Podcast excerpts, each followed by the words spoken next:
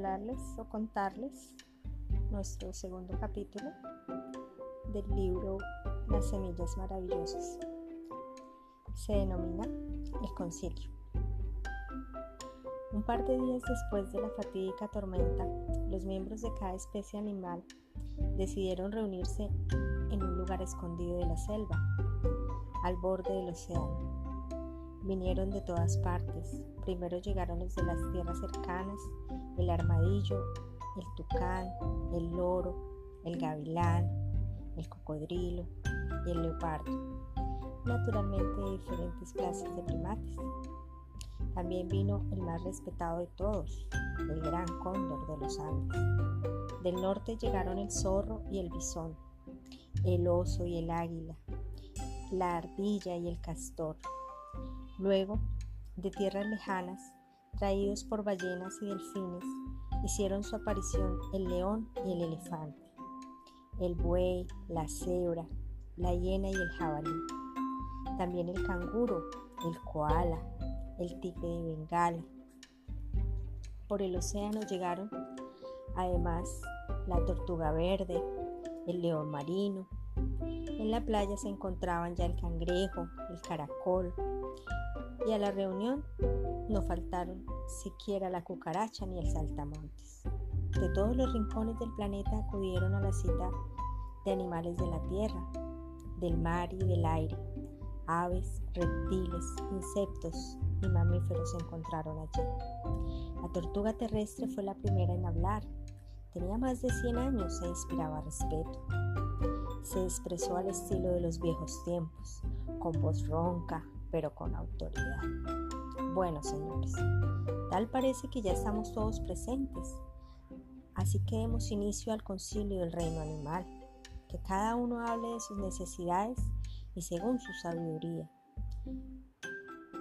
¿Cómo cree que se debe resolver esta difícil situación que a todos nos aqueja? se escuchó un murmullo de aprobación y el lobo tomó la palabra. Desde los tiempos en que Noé construyó su arca, nunca habíamos tenido un diluvio como este. Mi guarida se derrumbó en una avalancha y la comida escasea.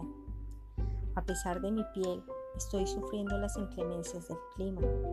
Debemos resolver este problema cuanto antes, o muchos de nosotros moriremos. Las palabras del lobo generaron un vocerío que fue descendiendo lentamente cuando se hizo silencio. La liebre, que movía constantemente su nariz y cabeza en un gesto particular, dijo, Creo que el lobo ha expresado lo que todos sentimos. Yo sé que es, mi enemigo, pero también sé que en este caso nos necesitamos unos a otros para sobrevivir. Él se queja de la falta de alimento, y eso es lo que está sucediendo. Las plantas están marchitando y a pesar de nuestra especie es muy fértil, en condiciones como estas no podemos reproducirnos. Tanta lluvia está cambiando el equilibrio necesario de la naturaleza. De nuevo se escuchó el rumor de voces y esta vez el armadillo dijo. Los aguaceros inundaron mi guarida, casi se ahoga toda mi familia. Sin embargo, imagínense si quienes vivimos en tierra estamos en problemas ¿Cómo será la situación de los animales que viven en el agua? Muy buena pregunta, respondió la rana, porque este problema también afecta a las criaturas que vivimos en el agua, como yo. Los lagos están siendo contaminados con basura y lodo, de forma que en nuestro hábitat ya no hay donde protegerse. Este es el momento de tomar decisiones, agregó la serpiente. ¿Qué debemos hacer? o más bien debería preguntar, ¿qué podemos hacer? El problema parece más grande que nuestra capacidad para resolverlo.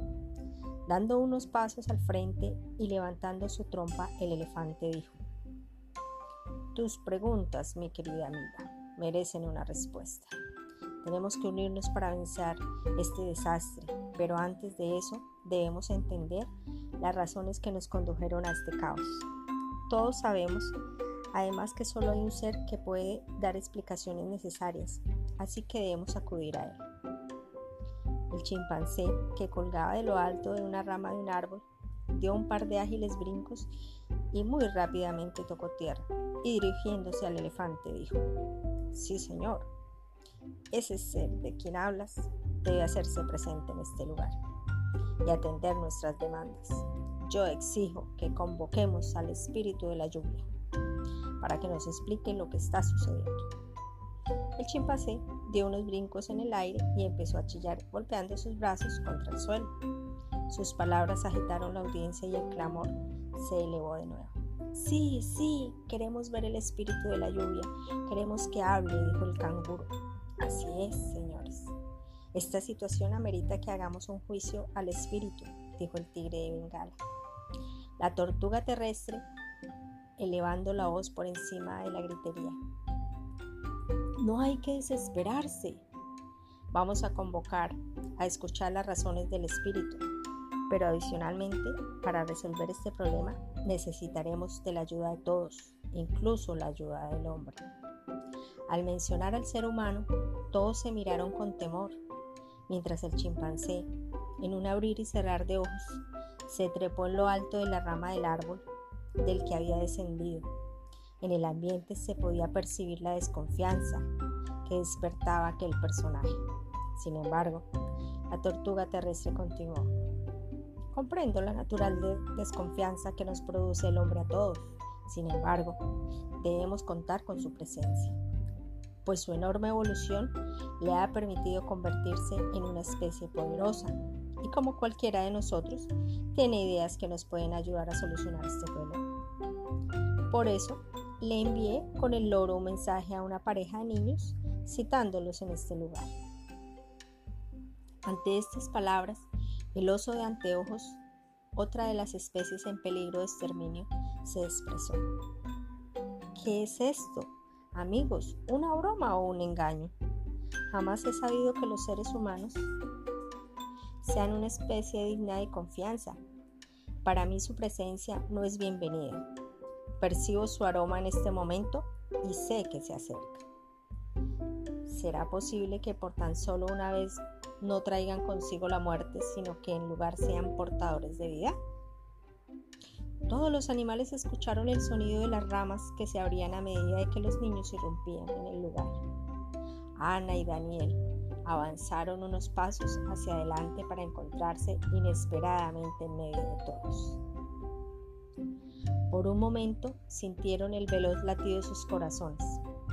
Y Ana dijo, ¿qué hacen todos estos animales aquí? La fantasía se desató tras las palabras de la tortuga terrestre.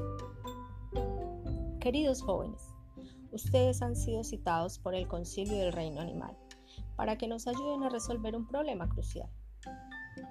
Ana y Daniel estaban sorprendidos. Delante de ellos había todo un zoológico y una tortuga que les hablaba. Aunque muchos de mis amigos aquí presentes sienten por los seres humanos una natural desconfianza, ustedes dos fueron elegidos porque participan en la escuela en actividades de conservación de naturaleza. Además tratan con mucho respeto a todos los animales. Ana y Daniel se miraron, aún sin entender todo cuanto sucedía. Es normal que estén sorprendidos, muchachos. Pero así sucede porque ustedes inhalaron un polvo mágico que incluimos en la carta que les enviamos y eso los hizo estornudar. ¿Recuerdan?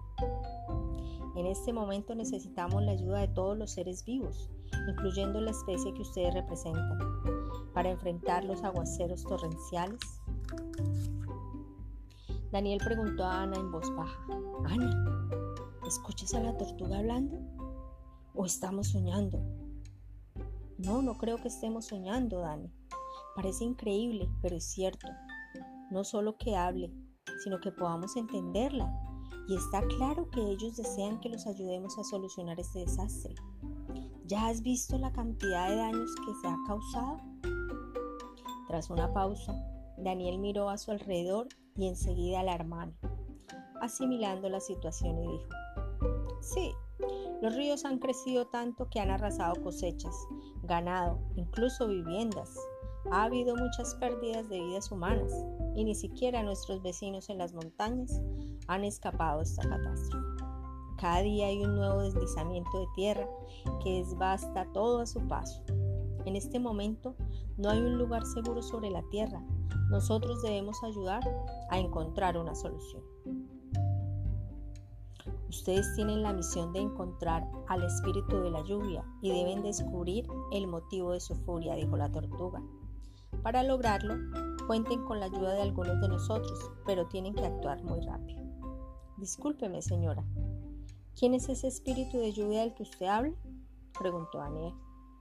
Muy buena pregunta. Si alguna vez te has detenido a escuchar la lluvia, te habrás dado cuenta de que no siempre es la misma. Algunas veces es suave, te acaricia, y otras veces es fuerte, ruidosa y constante. Algunas otras veces es un chaparrón que viene y se va. Hay veces en que es amiga, pero algunas veces, como en estos días, puede acabar con todos nosotros. Todos esos cambios de temperamento explican por sí mismos la existencia del espíritu de la lluvia, respondió la tortuga terrestre. Pero ¿cómo podemos encontrar y dónde se halla? preguntó Ana. El bisón americano comenzó a caminar en círculos a su alrededor, de tal modo que los hizo girar al mismo ritmo. No entiendo por qué debemos confiar en un par de seres humanos, cuando nosotros mismos hemos sido víctimas de sus ataques despiadados. Atraídos por la belleza nuestra piel, la usan para fabricar abrigos. La vanidad de ustedes es repugnante. Ana y Daniel se sintieron culpables ante esas palabras del bisón, pero no alcanzaron a responder porque el tapir intervino. Estoy de acuerdo con el bisón. A mí me preocupa pensar que todos nosotros y nuestras familias dependeremos de lo que un par de pequeños humanos puedan hacer. Así que respóndeme, ¿por qué debemos confiar en ustedes para este trabajo? Tengan la seguridad de que ni Daniel ni yo les haríamos daño a ninguno de ustedes, respondió Ana. Eso se los puedo prometer y por supuesto que puedan contar con nosotros. Entendemos la gravedad de la situación, añadió Daniel. Así que amigos, pueden contar con nosotros. ¿Amigos? repitió el bisón la palabra de Daniel. Ya aprenderás a usar esa palabra como un tesoro muy preciado. Sugiero que votemos para decidir si aceptamos incluir a este par de humanos en esta misión. Ellos nos han dado su palabra y eso debería ser suficiente, dijo el cóndor de los Andes. Ellos cuentan con mi voto. Tras un prolongado e incómodo silencio, la tortuga de tierra preguntó, ¿Alguien aquí se opone? Esta vez se escucharon unos murmullos, pero nadie habló. De acuerdo, entonces concluyó la tortuga terrestre. Se ha hablado con claridad y se ha decidido. Damos por terminada esta reunión. Hasta nuevo aviso. Aquellas palabras fueron la señal que dieron por terminada la extraordinaria reunión. Todos los presentes emprendieron la retirada de la misma manera en que habían llegado, en forma rápida y ordenada. Los hermanos Ana y Daniel no quedaron solos. Un grupo de animales permaneció a su lado para cumplir con la misión encomendada. El gran cóndor de los Andes, la liebre y el zorro. También se quedó la tortuga terrestre, que les entregó unas mochilas con provisiones. Les pidió que redactaran una nota para sus padres y les dio algunas instrucciones para la búsqueda del espíritu de la lluvia. Muchachos, yo misma enviaré al loro para que les entregue la nota a sus padres y así puedan estar tranquilos, dijo la tortuga. En cuanto al espíritu de la lluvia, la mejor forma de hallarlo es a través del Señor de los vientos, él vive en lo alto del monte de los vientos, que está a un par de días de camino de aquí hacia el noreste. La misión de ustedes consiste en pedirles que convoque el espíritu puesto que en ellos están en contacto. Bueno, jóvenes, ya no los detengo más de su viaje. Nos veremos en la playa al frente de la isla de las lluvias, donde aparece el espíritu cuando es convocado. La tortuga les deseó suerte y los vio partir. Queridos amigos, espero les haya gustado nuestro segundo día del capítulo. La semilla es maravillosa y recuerden que estas historias son contadas por Martica Mayorga. Muchas gracias.